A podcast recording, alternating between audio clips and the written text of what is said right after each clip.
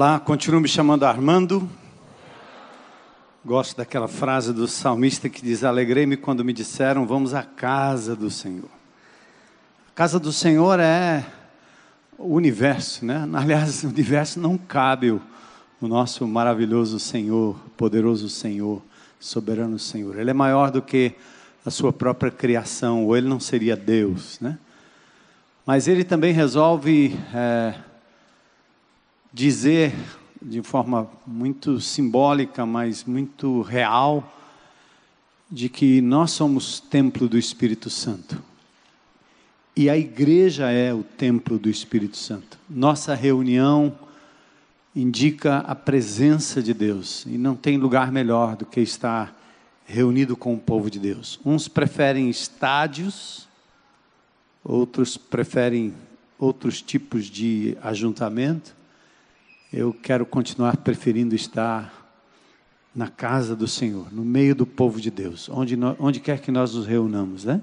Debaixo da tenda, debaixo do cajueiro, não importa. Então, louvado seja Deus por essa tarde em que nós mais uma vez nos reunimos, em nome de Jesus.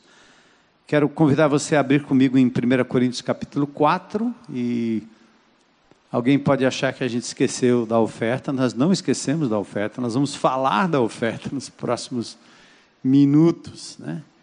Então fica firme aí, porque vai chegar o momento certo. 1 Coríntios, ou primeira carta do apóstolo Paulo, esse Paulo do filme, esse filme tão tem sido tão falado aqui na IBC, né? E eu acho que vale a pena, porque ele é muito real. Ele não, não tem muito enfeite, né? É um filme muito real. Não deixe de ir, não deixe de ver e não deixe de convidar pessoas e espalhar por aí que há um, um filme que nos desafia a sermos testemunhas de Jesus na era presente. Eu convido você a ficar em pé para a gente fazer a leitura. Você muda de posição e a gente pode caminhar nos próximos, próximos minutos. Mas eu queria também, antes da gente fazer a leitura, é dizer para vocês que, assim como fizemos com o Páscoa Cidade, aquele evento que teve durante o feriado da Páscoa, em que, como igreja, nós nos distribuímos em sete lugares dessa cidade, sete equipamentos públicos porque nós entendíamos e entendemos que o que tem acontecido na nossa cidade é em muito a responsabilidade dos nossos governantes, que ainda ignoram as causas e tratam dos efeitos. Se eu deixar quebrar, se eu deixar degringolar, como diz, né? A coisa quanto pior, parece que melhor, porque aí eu preciso gastar para consertar, e à medida que eu gasto para consertar, eu faço minha propaganda, o povo faz de conta que entende, e eu ganho por dentro e por fora. Então, essa é a tática maligna, diabólica desse governo, que em todas as esferas federais, esfera federal, esfera estadual, esfera municipal, continua agindo como se vidas não fossem importantes. Infelizmente é assim. E não precisa ser muito esperto, muito sábio, estando dentro ou estando fora, a constatação é a mesma.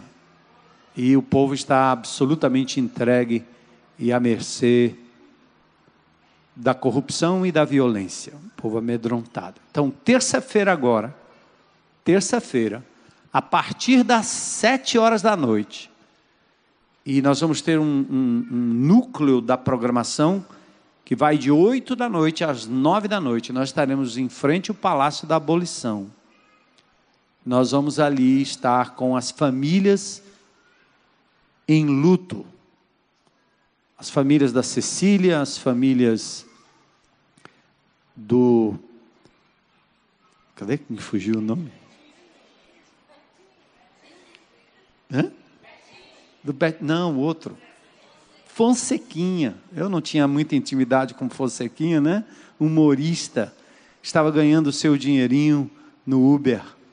foi assassinado. O Betinho, mais conhecido, eu não o conhecia tanto de perto, mas conhecia muito bem seu irmão. E esses dias eu tenho caminhado com as famílias. Conheci o Alain, filho do Fonsequinha, falando da sua mãe, com muito pesar, que ela está precisando de muita oração, ela está desesperada, e quem não estaria de perder um filho dessa forma? Então há muitos Fonsequinhas, Cecílias, Betinhos, que não têm nome, são números para as estatísticas dos burocratas. E nós vamos com estas famílias e outras famílias, nós vamos chorar lá em frente ao Palácio da Abolição. Há uma carreata que vai sair do centro de eventos, os carros vão chegar no Palácio da Abolição.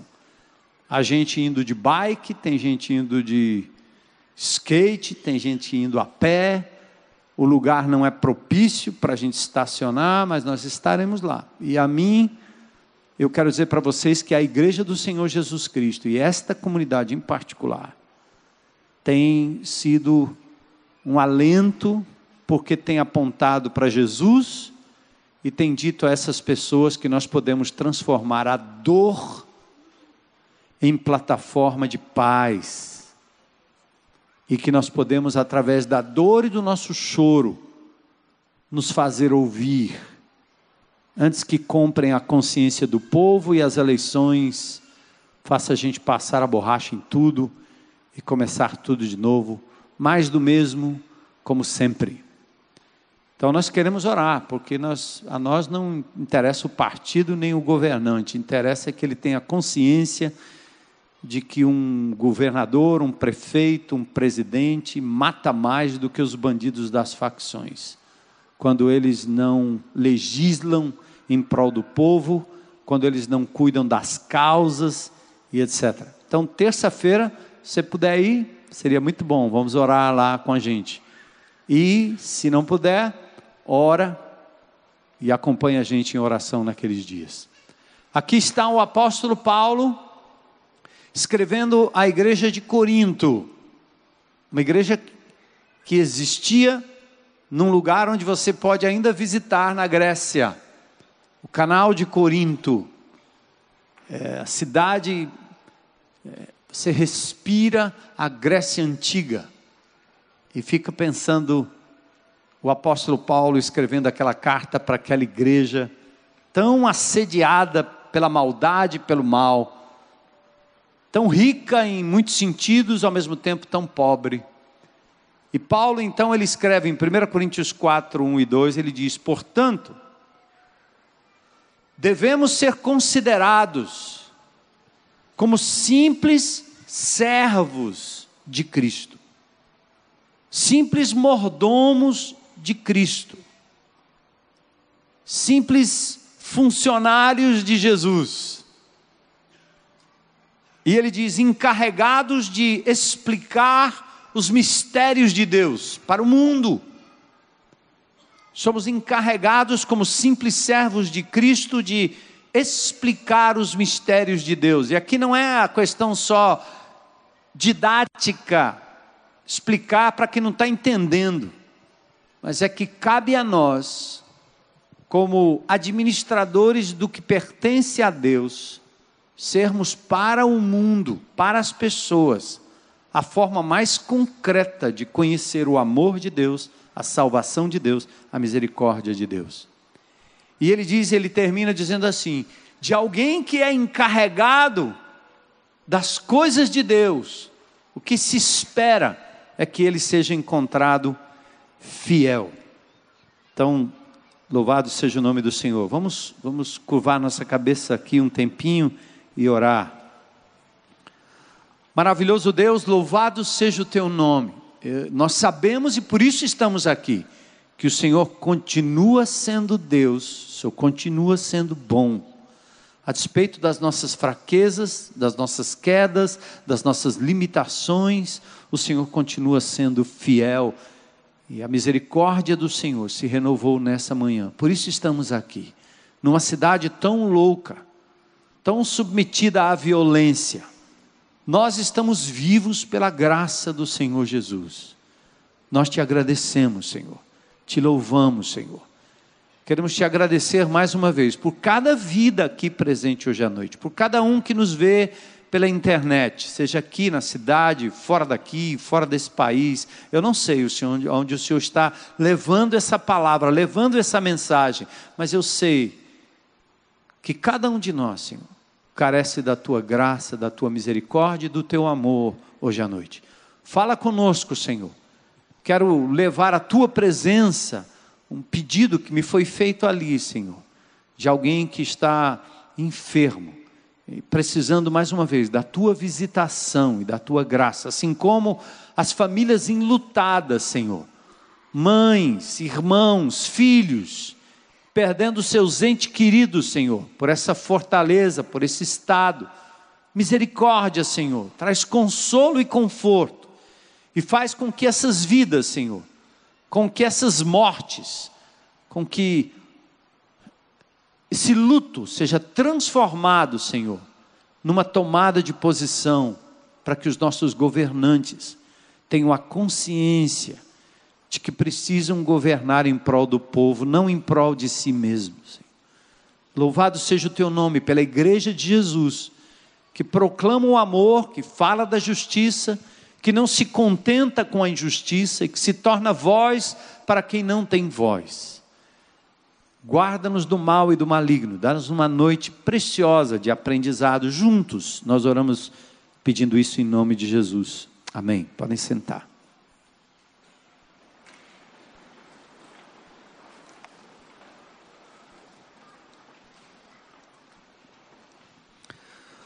Bom, é, repetindo, ontem nós estivemos com a liderança da IBC, os grupos de relacionamento, assistindo o filme Paulo, o apóstolo de Cristo. Mais uma sessão que nos levou de volta no tempo. No tempo em que servir a Deus, servir a Cristo, significou perder tudo para ganhar a glória, a paz, o contentamento, para ganhar a vida que vai além desta vida. Eram míseros e desprovidos cristãos lá no primeiro século, na Roma poderosa, luxuosa, com seus milhares de deuses, aqueles cristãos desprovidos de tudo, na sua pobreza, na sua morte, na perseguição, na sua fragilidade, eles abalaram o império romano sem o uso de armas, sem exércitos, sem fortunas, sem bens, porque lhes eram confiscados pelo exército romano. O maior tesouro que eles tinham não era a roupa, não era o carro, não era o dinheiro, não era o emprego, mas o maior tesouro era o legado de vida, eram as palavras de esperança.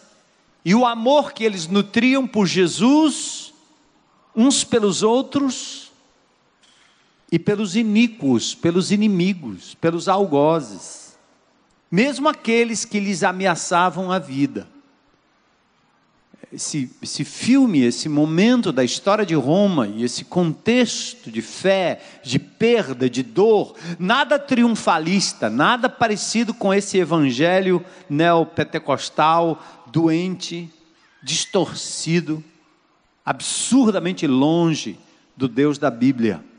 Porque lá você vê a realidade de quem sofre, de quem está preparado para perder tudo em nome de Jesus. Me fez lembrar a galeria da fé de Hebreus 11. E talvez se eu fosse escrever uma galeria da fé ou, ou, ou colocar fotografias de heróis da fé, talvez eu não iria escolher estes que Deus escolheu através do Espírito Santo porque a galeria da fé de Hebreus 11 fala daqueles que foram torturados recusaram a ser libertos para poderem alcançar uma ressurreição superior. Eles enfrentaram zombarias e açoites, tudo porque não negavam o nome de Jesus. Era simples. Era só dizer: César é o Senhor. Mas eles diziam: Jesus é o único Senhor. Vai morrer, Jesus é o único Senhor. Vai perder sua casa, sua vida. Mata o seu filho, Jesus é o único Senhor. Dá para entender? Aí Hebreus 11 fala desses que foram açoitados, acorrentados, colocados na prisão, apedrejados, cerrados ao meio, postos à prova, mortos ao fio da espada, andavam errantes, vestidos de pele de ovelhas e cabras, necessitados, afligidos, maltratados. Já pensou você convidar alguém para ser crente nesse tipo de coisa que vai dar esse resultado? Ficou louco, cara. Eu quero saber se lá na tua igreja você ora e o negócio acontece. Minha perna fica boa, minha doença fica legal, meus filhos voltam para casa, meu marido para de me trair, minha mulher para de me trair também. Se lá eu consigo melhorar o emprego, se eu consigo mais dinheiro, se eu consigo uma boa aposentadoria. Esse evangelho aí é o que prospera, esse aí vai longe atrai multidões, mas esse aqui, nem tanto. Mas o poder deste evangelho, ele é tal qual o poder da fissura do átomo. A bomba atômica não precisa de muita coisa, basta um, um pequeno núcleo fissurado. E assim é o Evangelho de Jesus. Quando Deus quis fazer alguma coisa com muita gente, 32 mil, ele corta logo um bocado. É muita gente. E 300 ficam ali, fiéis. Quando ele quis levar o evangelho para o ocidente, do oriente para o ocidente, ele escolhe um culto de oração com meia dúzia de mulheres. E ali o evangelho entra de forma poderosa em Filipos e espalha para toda todo o ocidente. Mas mais do que a quantidade, é a qualidade do compromisso. O, o, o, texto diz assim: o mundo não era digno deles. Eles vagaram pelos desertos e montes, pelas cavernas e grutas. Todos eles receberam bom testemunho por meio da fé. Mas aí diz que a promessa feita a eles não lhes foi dada porque assim como nós esperamos com eles novos céus, nova terra, presença de Jesus, ressurreição dos mortos, lugar onde não haverá mais dor, nem pranto, nem choro, nem doença, nem pecado, estaremos para sempre com o nosso Senhor. que coisa! Bem, e nós? Qual é a nossa perseguição? É, não tem ninguém ainda colocando uma metralhadora na nossa cabeça, nenhuma faca no pescoço. A nossa guerra, ela é ideológica. A guerra é aquilo a que você está submetido todos os dias, torcendo, mudando e levando você a crer num evangelho desfigurado, num Cristo desfigurado fazendo você se comprometer com a Roma e o seu mundo, a Babilônia, seus poderes, suas ofertas. Fortaleza é nossa Roma. E nós não vamos sair daqui enquanto o Senhor não abençoar esta cidade e trouxer a ela a paz que lhe é devida e dela resgatar os que ainda vivem nas garras do inimigo, seja pela violência, pela corrupção, pela mentira, pela prostituição, pelo vício, pela droga. Porque o Senhor nos deixou aqui para isso. É? Você pensa nos seus parentes, amigos, pessoas próximas a você. Deus está pensando na cidade. Como em Corinto ele disse para Paulo: Eu tenho muito povo nessa cidade. E é o que Deus está nos dizendo, IBC. Agora é a nossa vez.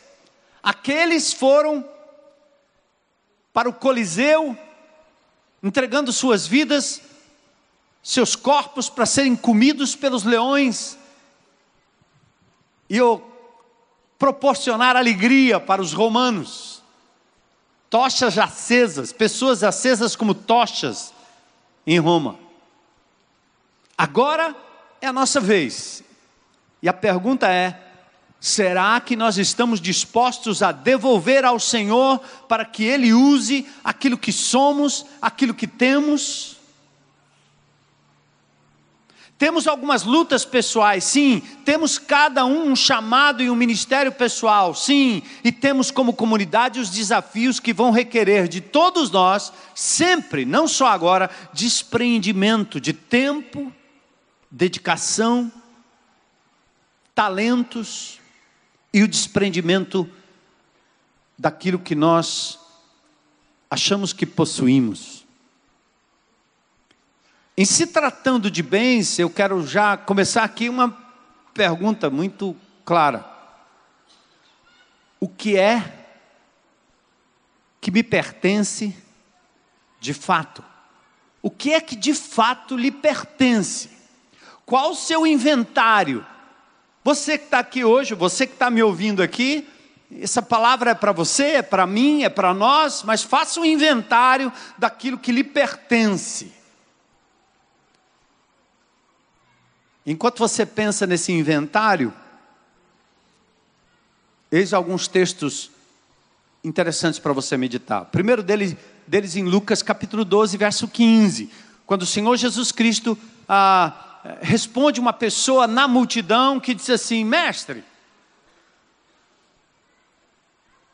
eu não estou muito bem de dinheiro aqui, mas o meu irmão tem muita grana, então peça que ele, por favor, divida comigo a herança, o que ele recebeu. Ele tem muito. Aí Jesus responde: cuidado. Verso 15: guardem-se de todo tipo de ganância, cuidado. E ele diz: a vida de uma pessoa não é definida pela quantidade de seus bens a vida de uma pessoa não é definida pela quantidade de bens que ele possui. A importância de um ser humano não está nos bens que ele possui.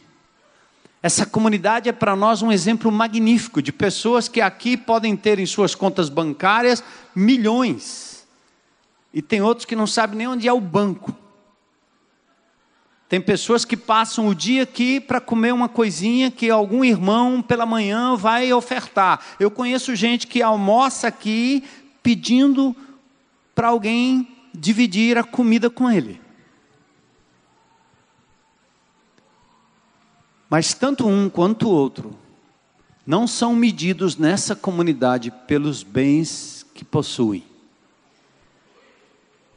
A sociedade nos mede assim.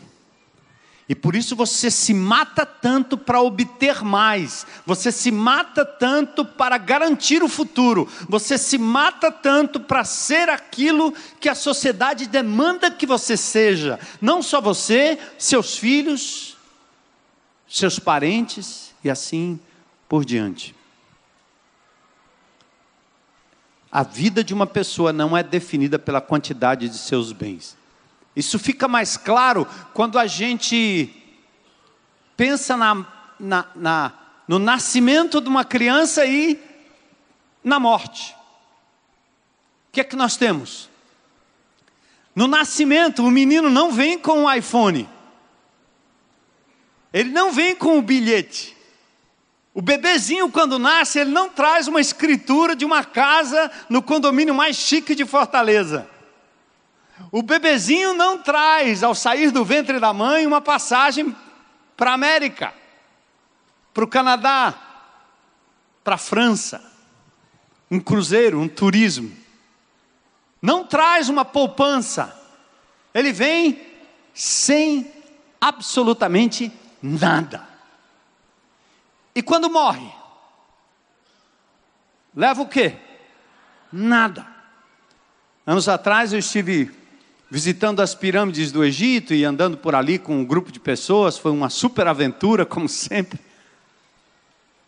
E eu, o faraó tem uma mania interessante. Quando ele morre, está decretado que tudo que pertence a ele é para ser levado com ele.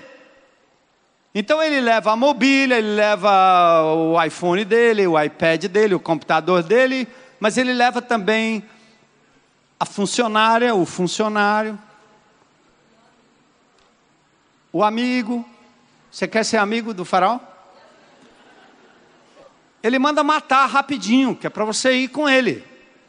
A ideia é que na outra vida, até o gato morre, o cachorro morre, na outra vida ele vai conseguir dar continuidade àquilo que ele tinha nesta vida aqui. Que loucura! Nada trouxemos para este mundo e nada levaremos deste mundo. Se a vida não é definida pela quantidade dos bens, então viver é muito mais que possuir, é não, gente? É ser. E quando você vê esses heróis da fé, quando você vê um filme como aquele que nós assistimos, um apóstolo Paulo, Lucas, você começa a compreender que a vida não é definida pelos bens, então viver é muito mais, é andar com Jesus, cuidando daquilo que a Ele pertence. Por isso cabe a pergunta: será que usufruir de uma coisa é a mesma coisa que possuir algo? Ou esta coisa? Nem sempre. Ou seja, só posso usufruir daquilo que me pertence? Claro que não. Às vezes eu tenho, aliás, eu tenho muitas coisas que eu usufruo que não me pertencem. Você aluga um carro, o carro não é seu, é da locadora. Você tem que cuidar para devolver. A minha amada esposa achou que estava na hora da gente fazer uma reforminha lá em casa, e no meu escritório, vamos reformar tudo. Não, tudo não, tudo não. Mas vamos ajeitar, bora, vamos ajeitar. A parede do meu escritório tinha ali um, uma tinta com uma decoraçãozinha, e o homem ia só dar uma raspadinha e passar a outra tinta. Quando ele raspou, caiu a parede. Não a parede, mas caiu o reboco todinho, estava fofo. e aí poeira, não suporto poeira. Não posso, minha debilidade respiratória não permite. E agora? Vamos para qualquer canto, vamos achar um lugar, em algum lugar. Vamos, vamos, vamos sair daqui. Quanto tempo? Sei lá, uma semana, duas semanas, até resolver. Aí, quando os irmãos souberam, pense que eu arrumei tanta casa para ficar. E aí eu arrumei umas casas chiques, né? Lá no Beach Park tinha bem umas cinco lá. Aí nós escolhemos uma e o irmão disse: está tudo pronto. Aí quando o irmão foi ajeitar a casa para a gente entrar, um cano furou e não deu certo. Coitado do irmão, né? Aí fomos para outra casa e estamos lá, na casa, num condomínio. Muito legal. E a gente entrou e disse: gente, que coisa isso aqui. O, o, legal não é a casa em si, o condomínio em si, que é lindo, cheio de coisas assim, mas o mar está bem aí. Né? Agora, eu não possuo aquilo, mas pense no usufruto, no prazer de poder, com a liberdade dos donos dizerem que disseram para nós: usem e abusem.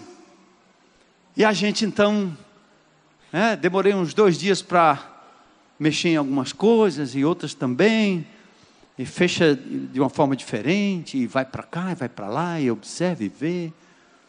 Algumas coisas que a gente olha lá e diz assim: Isso aqui está torto, a gente ajeita, está combinado que no dia que a gente devolver tem que estar tá melhor do que o que a gente deixou, não é certo? Então você vai usufruindo, mas não me pertence. Eu não posso vender, não posso alugar, não posso quebrar, não posso fazer nada.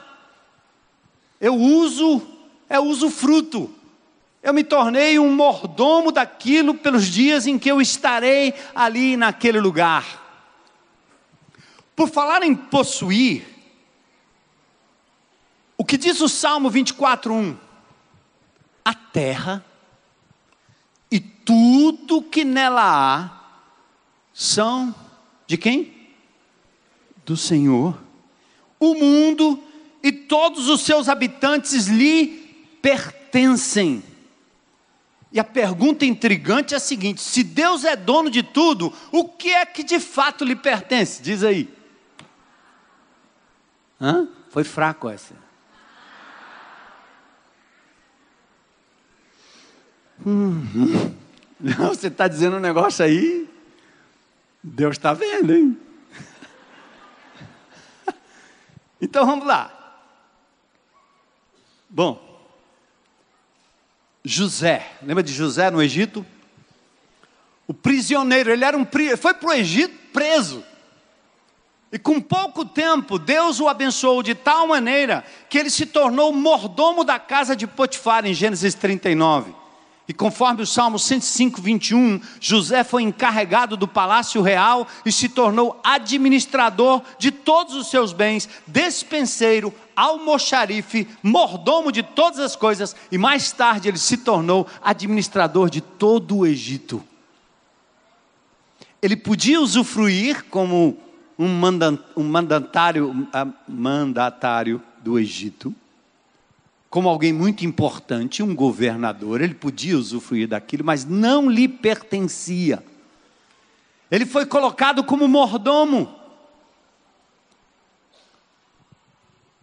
E a fidelidade no pouco leva a Deus a te colocar sobre o muito, quando a sua atitude é: não me pertence, pertence a Ele. O servo fiel e sensato é aquele a quem o Senhor encarrega de chefiar os demais servos da casa, alimentá-los, e, e, o Senhor diz na parábola em Lucas 12: Bem-aventurado aquele servo a quem o seu Senhor encontrar fiel, porque verdadeiramente ele vai confiar a ele todos os seus bens. Por isso, Paulo diz: é importante que você entenda que você é um servo, uma serva de Deus, um despenseiro, um mordomo do Senhor, mordomo do Senhor, não pertence a você aquilo que você possui. Então a conclusão é que nós somos os caseiros do jardim. Nós somos os caseiros da casa. Mordomos de Cristo cuidando daquilo que pertence a Deus. Mas agora eu quero fazer aqui uma pergunta, obter de vocês as possíveis respostas e depois disso um posicionamento. A pergunta é: o que de fato pertence a Deus? O que daquilo que você tem, daquilo que você possui aí, carrega, o que é que de fato pertence a Deus? Teu óculos, tua camisa, teu sapato, tua meia, tua bicicleta, teu carro, teu smartphone, teu computador, teu trabalho, teu filho, teu pai, tua mãe, teu irmão, teu marido, tua mulher, o que é que de fato pertence a Deus daquilo que você hoje tem? Vamos usar essa palavra. Aí, vamos às três possíveis respostas, certo? Vamos fazendo inventário. Deus está vendo. Eu só estou vendo aquelas nuvenzinhas assim, com algumas respostas assim. Deus está vendo. Olha lá. Três possíveis respostas, três possibilidades. Primeiro, o que é que de fato pertence a Deus na sua vida? O que é? O que é? Primeira resposta: nada. Nada do que eu tenho pertence a Deus, cara. Sabe por quê? Eu vim a esse mundo, eu estudei, eu ralei, eu trabalhei, fiz hora extra. Foi a minha força, minha saúde, minha inteligência. As provas que eu fiz, passei no vestibular, lutei pra caramba, conquistei, ralei, corri. Deus não tem nada com isso. Ele, ele é um, um, um criador, ele é um, um, alguém que só deu o pontapé inicial. Existe na filosofia o que a gente chama do Deus, ou descreve, aliás, na filosofia, o deísmo é o Deus que só dá o pontapé inicial. É como aqueles jogadores, depois de muitos anos aposentado, imagina o Pelé. Ele, ele vai no Maracanã, tem um super jogo, e ele vai lá no meio do campo, como homenagem a ele, né? Ele vai lá e ele pum, põe a bola para frente. Começou o jogo. Quem começou o jogo? Pelé. Quem driblou, quem fez o gol? Nada a ver com Pelé. O pobre está mal das pernas já. Então, para muitos de nós, Deus é assim. Ele é só alguém que começou tudo. É, ele me criou, legal, ele existe, é maravilhoso. Só que tudo que eu tenho, essa blusa, essa calça, esse óculos, esse carro que está no estacionamento, aquela minha casa, tudo que eu tenho, minha saúde, meu diploma, meu filho, meu filho, meu filho, minha filha, o futuro, tudo isso eu tenho feito por onde? Então Deus não tem nada com isso. Resposta 1. Um. Quantos responderiam desse jeito? Levanta, levanta, não, levanta não. Segunda resposta. Olha, Deus é tudo que eu pertenço, certo? Algumas coisas eu dedico a Ele, Ele é meu sócio. Hã? Boa. Quem é que está nesse time aí? Deus é meu sócio. Eu dedico a ele domingo de manhã, dedico a ele domingo à noite, eu dedico a ele algumas horas no começo do dia, mas no resto, meu amigo, sai fora porque é comigo. É lei da sobrevivência. É o que eu quero, como eu quero, onde eu quero e etc. E é, eu faço por onde e é isso aí. Ele é o meu sócio.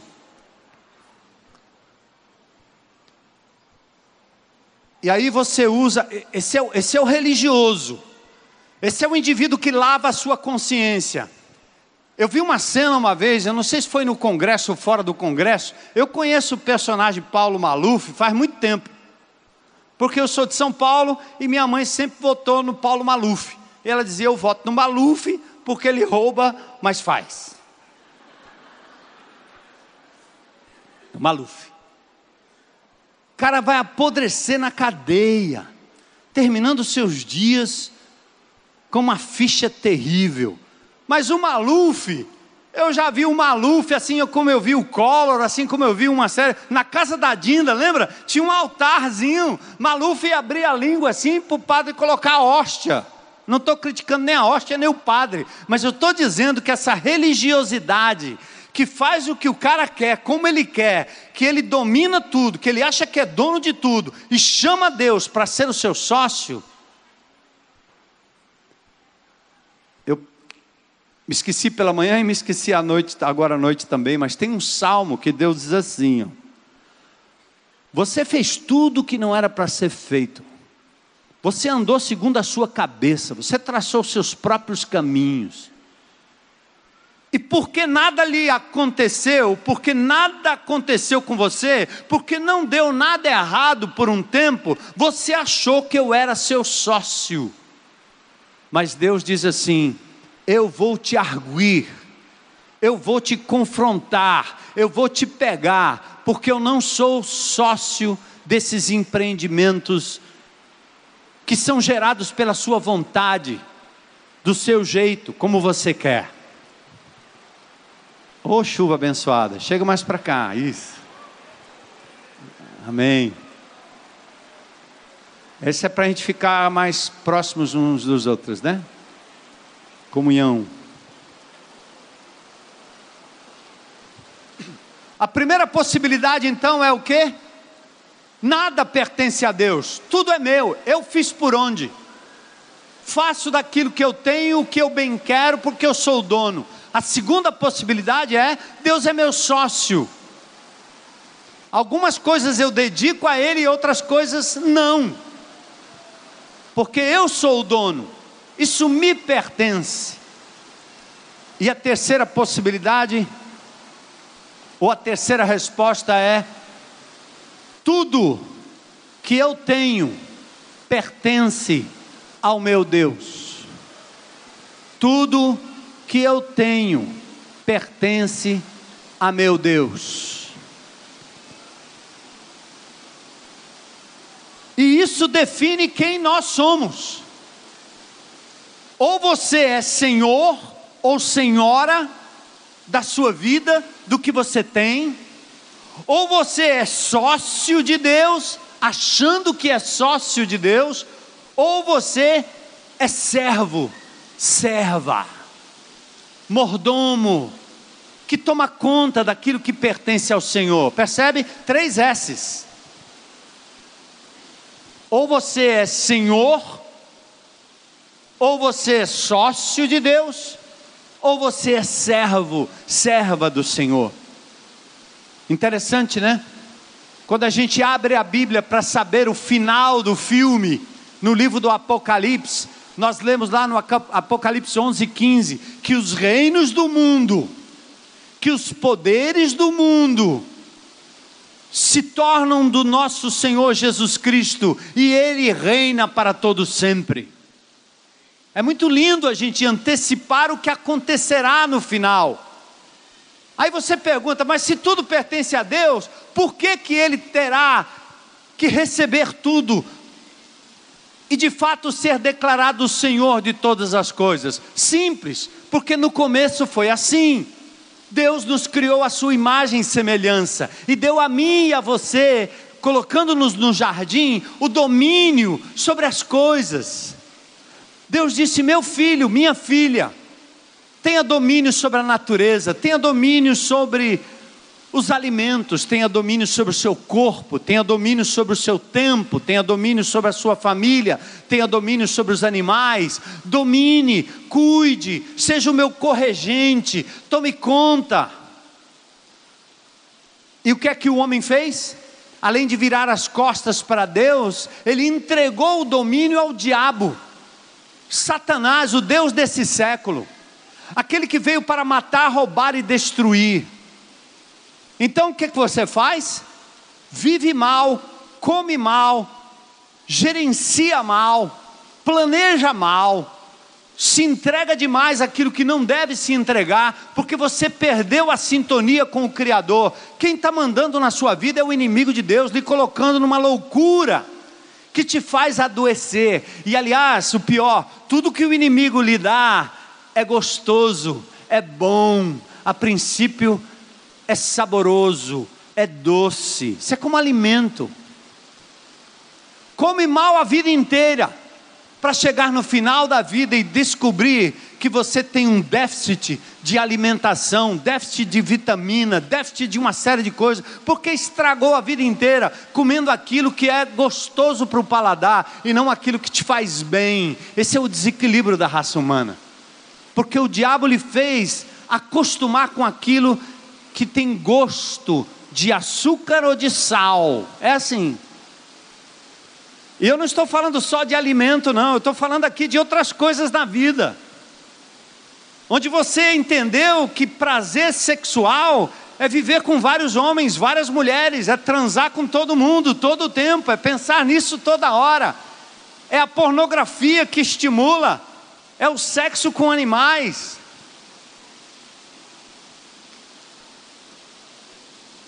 É ser poliafetivo.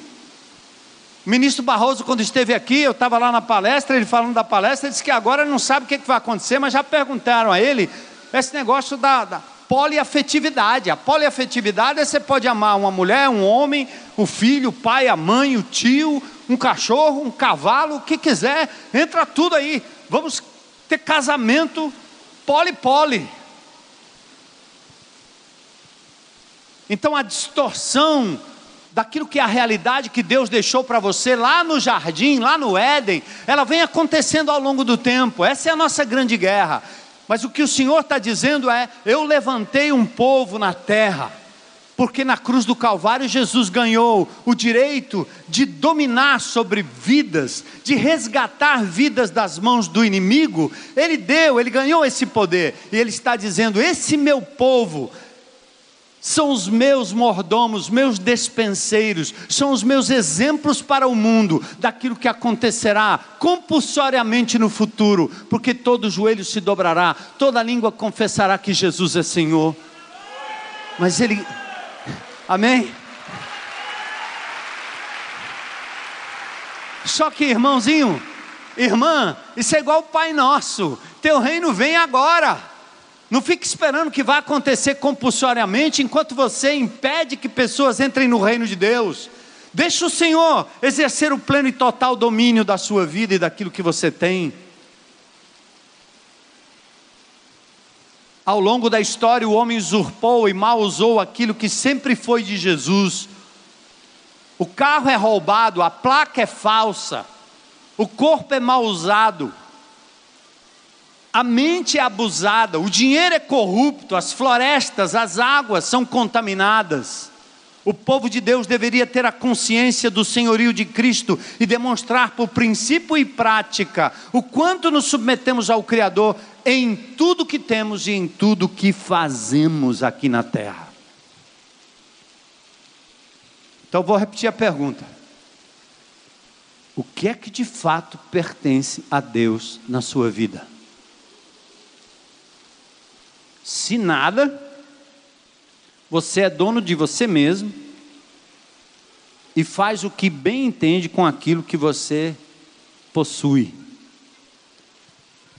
Se apenas uma parte, você está dividindo a glória das conquistas com Ele, como se saúde dependesse de você e não de Deus, e não do seguir as regras de Deus. E aí você permite que Deus se envolva em algumas áreas, enquanto você deixa completamente fora de outras áreas esse nosso Deus. Você diz assim: minha carteira sim, minha empresa não. E nós não coletamos a oferta hoje aqui, faremos daqui a pouco. Mas é assim que a gente faz. Você entrega para Deus uma migalha, talvez, um pedacinho, mas não permite que Deus toque em outras áreas, porque você é dono delas. Ele não é dono. Mas se Deus é dono de tudo, confirma o que diz a Escritura: do Senhor a terra, sua plenitude, o mundo e os que nele habitam. Você pode dizer, como o Romanos 11, 33, e a gente canta isso, né? Porque dele, por meio dele e para ele são o que? Todas as coisas, entende? Sua bicicleta, seu óculos, cuide dele, porque não lhe pertence, ele é de Deus, entendeu? Vamos falar de coisa boba, vamos falar de coisa pequena. A sua bolsa, mulher,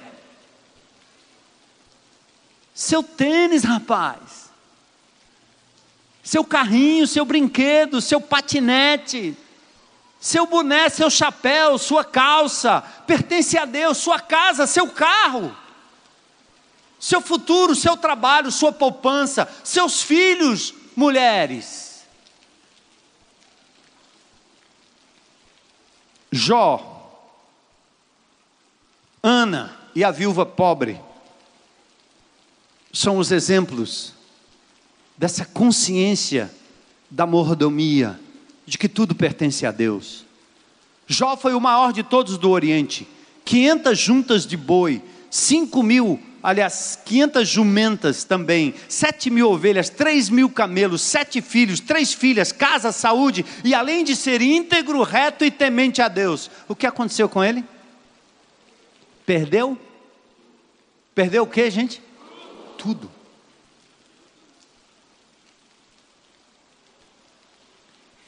E o que é mais intrigante é que Deus estava nessa transação aí. E aí a mulher dele, quando ele perde tudo, inclusive a saúde, a mulher diz o quê?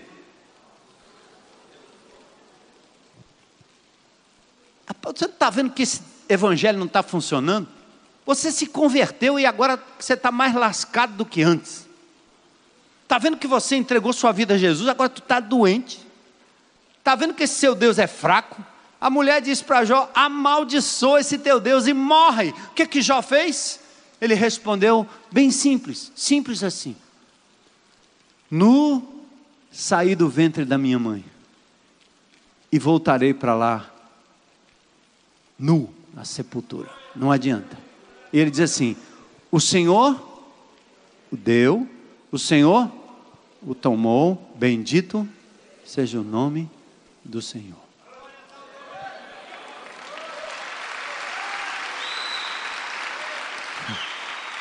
Ei, o Coliseu está aberto. As tochas estão prontas. Vão atear fogo na gente. Se continuarmos a viver para a glória de Deus. Por isso nós precisamos estar prontos e dispostos a responder a Deus o que de fato pertence a Ele e o que de fato nos pertence, porque senão nós vamos sofrer. A outra coisa é, sai fora, amigo, antes que seja tarde. Hã?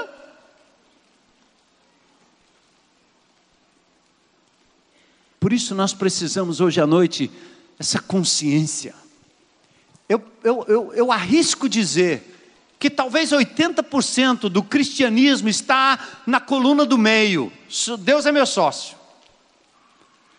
Mas mesmo que você assim haja ou tenha agido, hoje é um novo dia. Eu quero levar você a refletir se vale a pena brincar de Deus, continuar dominando e achando que você é o cara, que você é a cara, você é a pessoa, que você tem todo o poder, que você faz e desfaz. Até que um vírus, uma bactéria te joga no chão e você começa a compreender e entender que tudo que você possui não é capaz de lhe devolver saúde e nem a vida, porque só Jesus pode fazer isso. Só o Deus Criador pode fazer isso.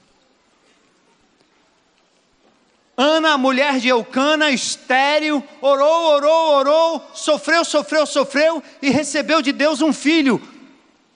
Samuel, de Deus o pedia o nome dele o que aconteceu com ela. Assim que o filho nasceu, não demorou muito, ela pegou o menino e levou para o templo e disse: Fica lá, eu dedico o meu filho a Deus. Nós dedicamos nossos filhos ao futebol, ao balé, ao inglês, dedicamos nossos filhos aos estudos, porque ele vai ser gente que eu não fui. E você começa a preparar o seu filho para esse mundo. Nada de errado que ele estude, que ele cresça, que ele faça exercício, mas isso não pode virar o Deus dele. E você não pode manipular o futuro dos seus filhos. Se há um propósito que você tem que ter na vida é colocar os seus filhos à disposição do Senhor, porque a eles pertencem nossos filhos, nossos netos nosso futuro. Entende? E aí a viúva pobre. Talvez é hora de você avaliar o seu inventário de bens, de talentos. Convidar o Espírito Santo, porque aquela viúva pobre, ela foi contemplada por Jesus. E aqui eu quero dizer para você, meu irmão, que quando nós estamos aqui sustentando essa obra mensalmente, como nós estamos fazendo, porque tudo aqui tem a ver com a igreja de Jesus, tudo. Eu quero que você coloque na sua mente de uma vez por todas. Não é a quantidade de dinheiro que sustenta a obra, é a qualidade da sua fidelidade, do seu amor por Jesus e do seu desprendimento. Terminado o seu discurso no pátio dos gentios, Jesus atravessa um dos nove portões no muro divisório ao redor do templo, entra no pátio onde as mulheres podiam adorar. Tem treze gasofiláceos chamados de chofar, pelo formato de chifre. O que é que Jesus faz? Olha a cena. Ele senta diante de um gasofilácio. Eu vou ali. Ele senta aqui e fica olhando. Ele queria ver como, de que maneira as pessoas estavam ofertando. Porque o povo lançava o dinheiro ali, Marcos 12, 4. Muitos ricos, diz o texto, depositavam grandes quantias, moedas de cobre, valiosíssimas. Aí uma viúva vem, viúva, e depositou duas pequenas moedas, um quadrante lepton, a menor delas, um 64 avos de uma diária, uma diária dividida por 64. Pensa. O que é essa merreca, essa miséria aí, hein? Esta viúva depositou mais do que todos os ofertantes. Por quê? Todos ofertaram muito dinheiro daquilo que lhes sobrava. E a mulher deu tudo o que tinha. Que coisa! E aí, eu digo que o dinheiro acaba sendo o grande teste do nosso caráter. Jesus julga a mulher não pelo que foi ofertado, mas pelo que sobrou em suas mãos. Ela foi capaz de dar. E nosso apelo aqui nunca foi entregue tudo, fique sem nada. Mas o apelo é: entenda que aquilo que você entrega e aquilo que você retém pertencem ao Senhor. E que você possa usar aquilo que Deus tem lhe dado para o avanço do reino de Deus.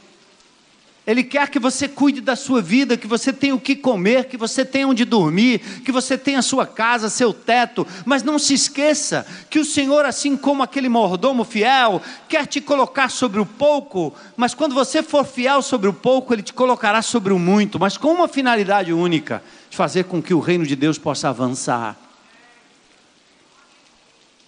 Mas só pensa assim quem acredita que tudo pertence ao Senhor. Então agora é hora de consagração. Romanos 12, 1 e 2.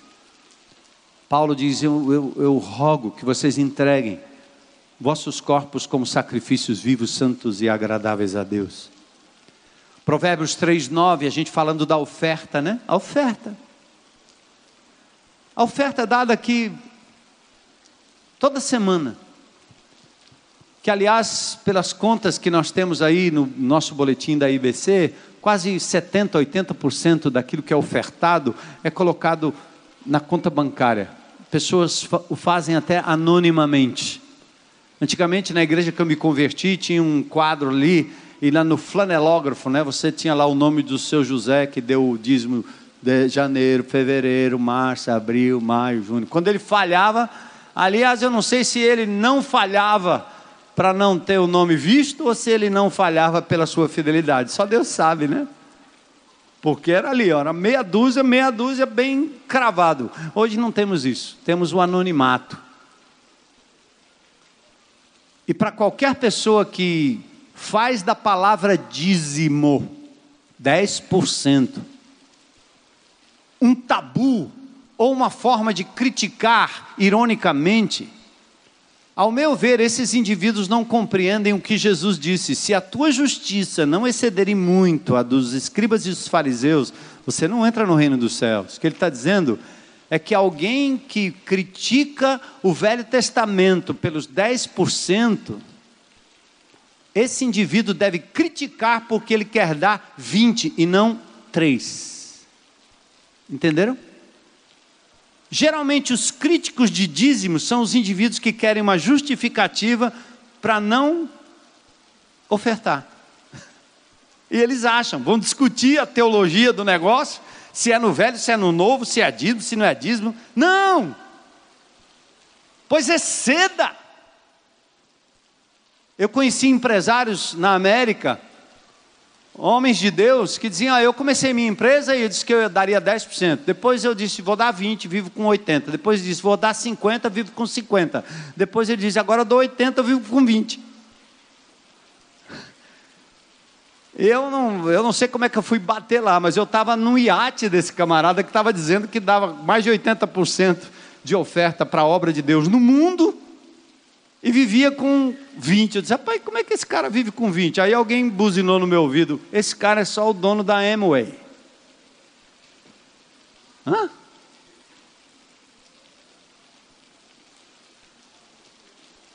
O que Deus faz com o indivíduo que coloca um propósito no coração. Então, a primeira coisa que nós queremos fazer aqui hoje à noite é que você tenha a oportunidade de ofertar ao Senhor. Segundo, é que você pense no que nós estamos fazendo aqui. A nossa tenda ainda está sustentando a água que está descendo aí. Vamos trocar a tenda. Já passamos para vocês um orçamento aí.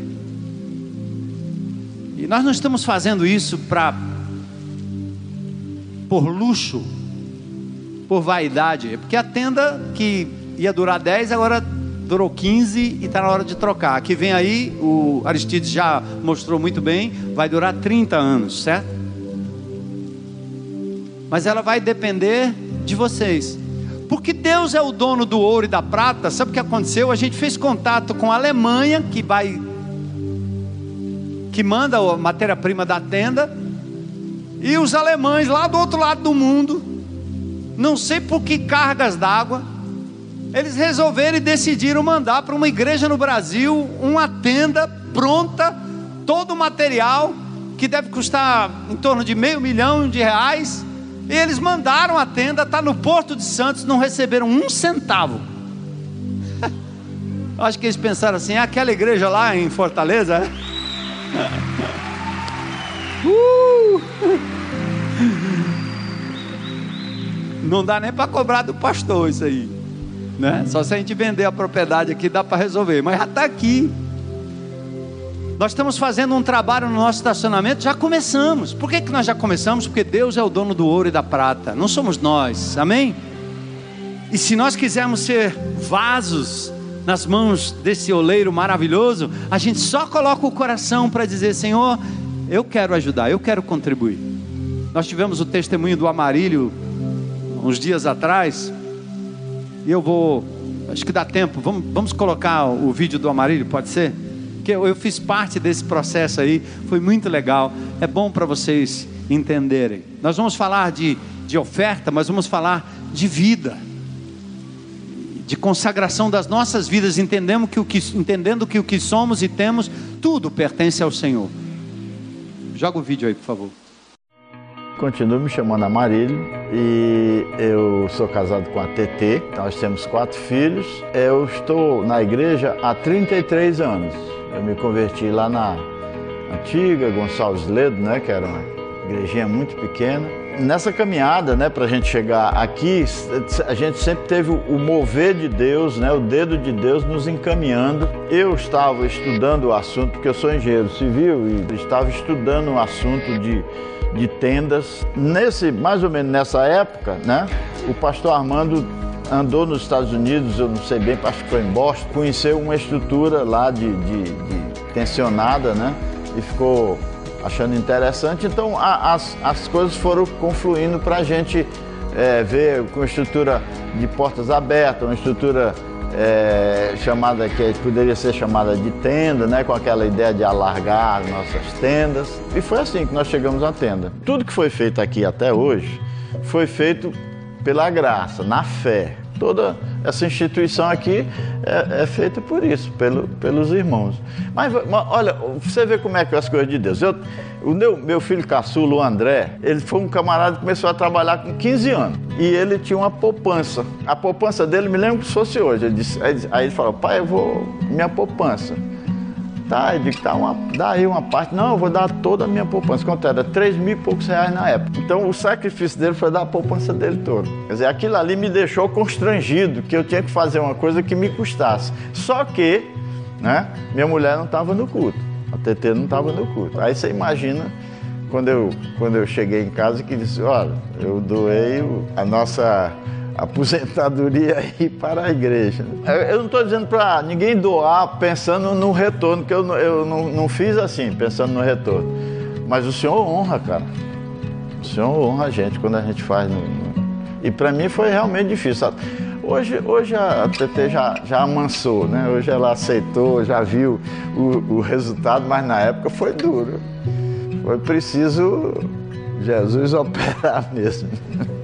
Nós temos aqui ó, mais, mais da metade desse terreno, nós temos projetos sociais para implantar. E tem tanta coisa que a gente pode fazer para transformar a Igreja de Jesus realmente atuante no meio dessa comunidade e que somos nós mesmos. Tá certo? Eu já eu não tenho mais aposentadoria porque eu já estou no, no final. Agora é você que vai ter que se mobilizar. então, é, nós, vamos, nós vamos falar de, do todo da nossa entrega, mas o assunto agora é, é a tenda e esse projeto de termos aqui uma praça para nossa comunidade, para vocês, para nós, né? Um lugar onde essa, aliás, essa comunidade aqui, ela tem aula de zumba, ela tem futebol numa quadra que não é quadra, tem um lugar para Cooper, tem uma série de coisas que essa comunidade aqui, a Fátima testemunhou sobre isso, é a única coisa que eles têm, é o único lugar seguro. E nós queremos ampliar isso para a glória de Deus, né? Então nós vamos fazer, vamos ver essa tenda trocada. Eu acho que tem uns slides aí, eu vou falar especificamente sobre a tenda, para dizer que você pode, assim como o Amarílio fez, muitas pessoas nessa comunidade fizeram Muitos, muitos. Crianças doaram brinquedos, patins. Outro doou foi o anel, outro foi o broche, o brinco. E foi tanta coisa que a gente teve que, ao longo do tempo, né, procurar é, vender, fazer bazar, uma série de coisas. Mas muito, muito, muito, muita gente, aliás, muita gente, dedicou ao Senhor sacrificialmente. E eu quero também até fazer um desafio para você, estilo Jacó. Esse é o último reduto, né? Não vale para quem já está e tem alguma reserva ou sabe que pode ofertar sacrificialmente. Ah, você está sem emprego, ah, você está sem nada, ah, você não tem dinheiro nem para o sanduíche. Né? Eu conheci uma senhora que dizimava o coentro, dizimava, ela comprava uma coisinha e dizimava, aquilo ali, bem pequenininho, e botava as moedinhas para dizimar também quando ela ofertava.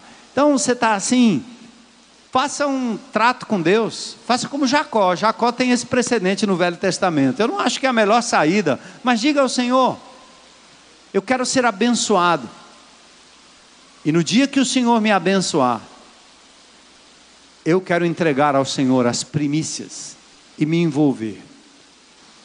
Mas muitos aqui entre nós, Deus já tem derramado.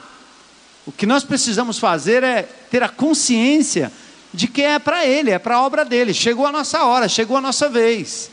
E nós queremos ver não só esse lugar aqui, essa tenda trocada, mas o nosso quintal, né? Nosso jardim expandido aí. Então o desafio financeiro passa aí rapidinho. Eu queria chegar mais naquele. Aqui estão os valores, né? Da tenda, do palco, do palco temporário. Vocês já viram isso? Estacionamento fase 1, iluminação. Passa aí. Meios eletrônicos para você contribuir, tá certo? Contas bancárias da IBC, está no nosso boletim. No stand, via maquineta de débito, arrumaram aí um jeito de você fazer também. Os envelopes no gasofilácio, nos cultos da IBC, né? Tem mais? E o nosso administrador Aristides, ele não está aqui, mas ele mandou um bilhete ali para mim, me instruindo como fazer bem direitinho. Eu espero que eu esteja fazendo direito, tá bom, Aristides?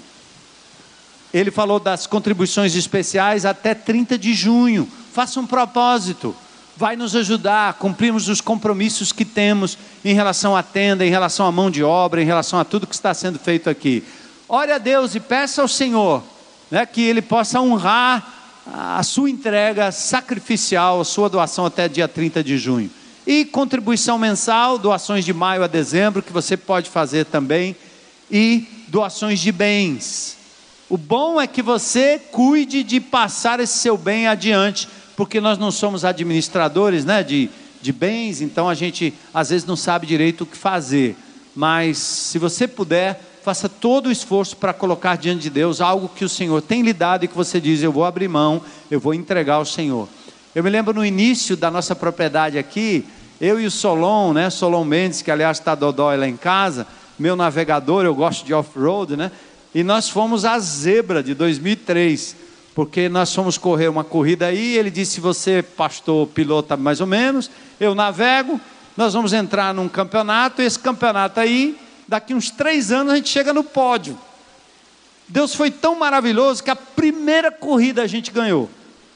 A segunda a gente ficou lá para trás. A terceira, quando chegou a quarta, o prêmio era um carro. Uma Pajero zero quilômetro. E aí o primeiro colocado, que era o campeão, o carro estava lá no sul esperando ele, só precisava de um oitavo lugar. O pobre do campeão se perdeu na duna, quando tentou passar a gente, o motor bateu, ele ficou para trás. O segundo colocado era um camarada do Rio Grande do Norte, correu atrás do primeiro colocado, também se perdeu, não tinha mais chance. Aí era, éramos nós e o camarada quarto colocado. O quarto colocado tinha um carro a gasolina, parou no posto, botaram o diesel. Quem ganhou a corrida? aí, aí o. Esse, aí nós olhamos um para a cara do outro, nós ganhamos, cara. Aí o carro, né? Recebeu um carro. O que eu vou fazer com esse carro? Meu Deus, só podemos fazer uma coisa: entregar ao Senhor Jesus. Aí vendemos o carro e grande parte desses carros ajudou na construção dos galpões do Geração Futuro, que continua aí, né? Dá a Deus. Quanto eu precisava de um carro zero, né? Mas o Senhor me deu e eu devolvi rapidinho para ele, foi transformado nos galpões. Muitos de nós, pastor Zé Edson, tantos de nós aqui já fizemos isso ao longo da história, né? Deus nos dá um carrinho mais ou menos, ah, chegou a hora, tchau. Vou começar de novo, começar do zero, porque é um grande prazer investir na obra de Deus. A Marília investiu sua, sua previdência privada de anos. A pessoa, a mulher olhar para ele, o quê? Você converse com ele para ver a história do que Deus fez na vida dele, a provisão, a reviravolta que Deus fez, a história maravilhosa. Então nós queremos convidar você a nesse momento dedicar ao Senhor em oração sua oferta, aquela mensal, normal, natural. E é tão bom, não é? Porque está chovendo, ninguém vai sair correndo daqui agora. É igual no quartel. Quando eu vou pregar no quartel, é uma maravilha, porque ninguém sai correndo. Até o comandante dá a ordem, né? Mas amados, mais do que a oferta financeira, para o sustento dessa obra, que todos devemos participar. Mais do que oferta para essa tenda, para o nosso nossa praça, é oferta da sua vida. Eu quero chamar a atenção inclusive dos alimentos. Nós vamos voltar a falar sobre as primícias, porque nós precisamos de cestas básicas para acudir pessoas ao nosso redor. Temos feito mas você pode também, ao fazer as suas compras, separar algum alimento, trazer aqui a cada primeiro domingo do mês. A gente vai voltar a pensar sobre isso. A casa da dona Vânia está sendo levantada. Essa semana nós queremos colocar os caibros.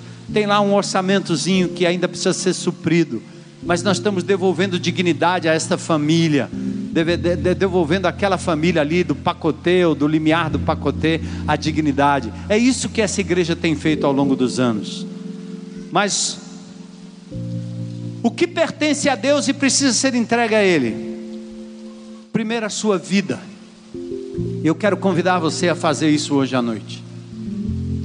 Dizer, Senhor, eu entrego a minha vida.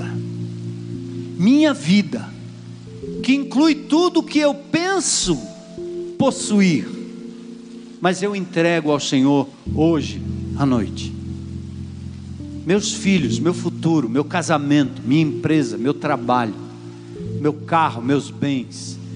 Me ensina, Senhor, a ser um mordomo daquilo que te pertence. Antes eu quero fazer um convite para alguém que hoje à noite, pela primeira vez, nós não estamos pedindo o seu dinheiro aqui, nós estamos pedindo que você entregue a Jesus a sua vida.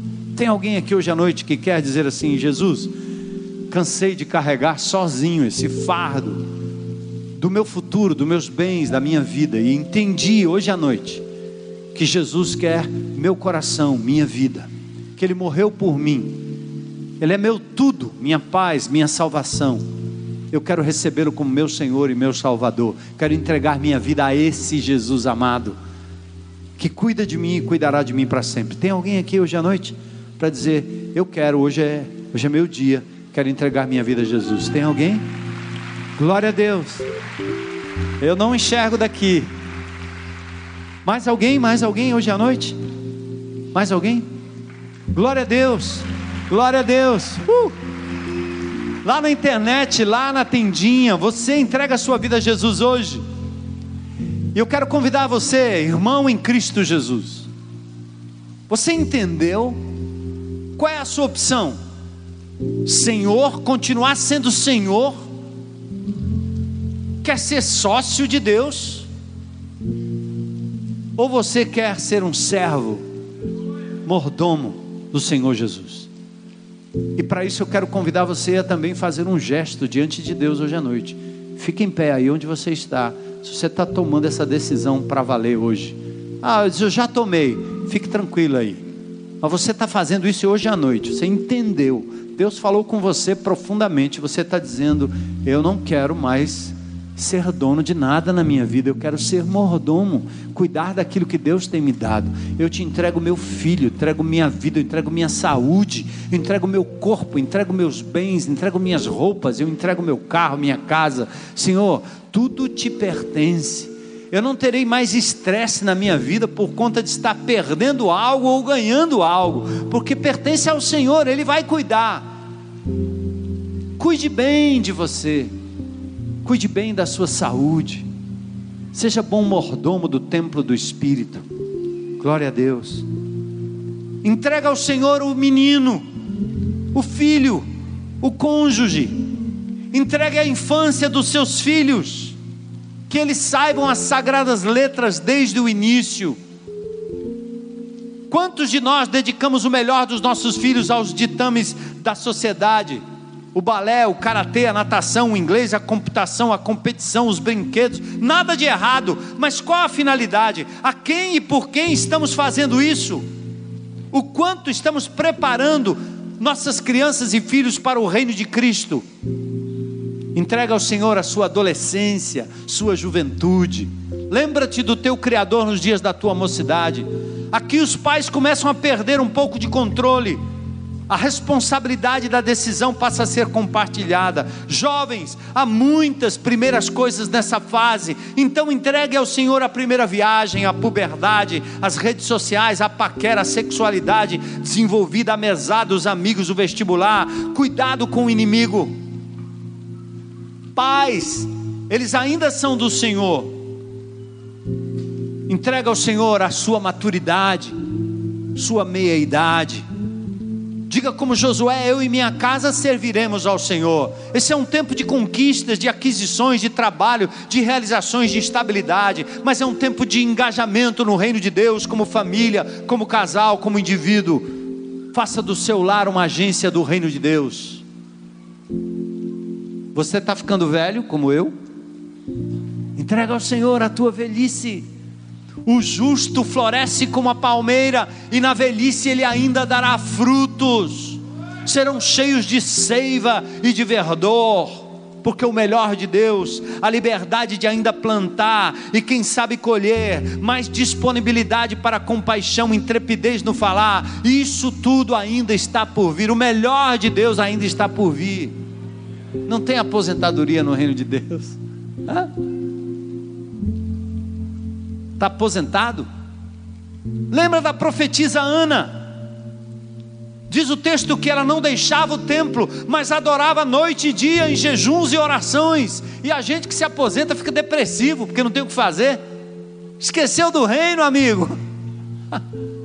Vá para o presídio, não para ser preso, mas para visitar os presos. Vai servir ao Senhor. Entrega ao Senhor o teu corpo, tua saúde, tua estética, tua alimentação, teu tempo de descanso. Entrega a Ele a sua mente, o seu pensar, sua razão. Não deixe o eletrônico te dominar. É uma arma diabólica. É um coliseu que te mata. Domina essa desgraça antes que essa desgraça cometa e faça uma desgraça na tua mente e no teu coração. É importante, é bom, é legal, mas não pode lhe dominar por isso você tem que entregar ao Senhor a sua mente. Leva todo cativo e pensamento à obediência de Cristo, segundo Coríntios 10, 5, diz o apóstolo Paulo. Renova a tua mente, que seja essas coisas que ocupem o seu pensamento. Entrega o seu coração. Dá-me, filho meu, o teu coração, diz o Senhor em Provérbios 23, 26. Onde está o teu tesouro, é aí que vai estar o teu coração.